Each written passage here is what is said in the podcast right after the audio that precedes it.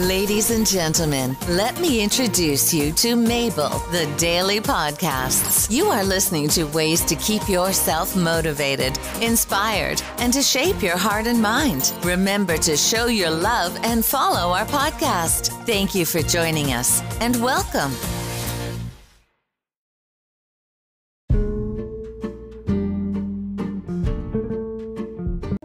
Hi, this is your host Mabel, and today I want to share with you this Ralph Marston's motivation. Sleep on it.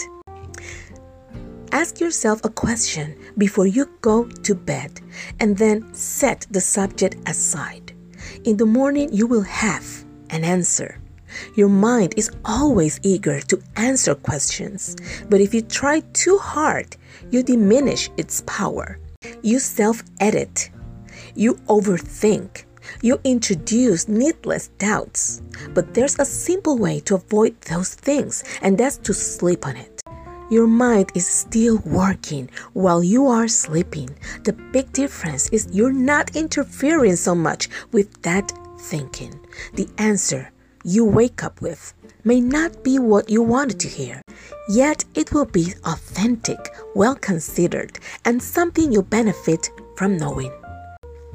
When something in particular has you perplexed, give your mind a chance to do its best work.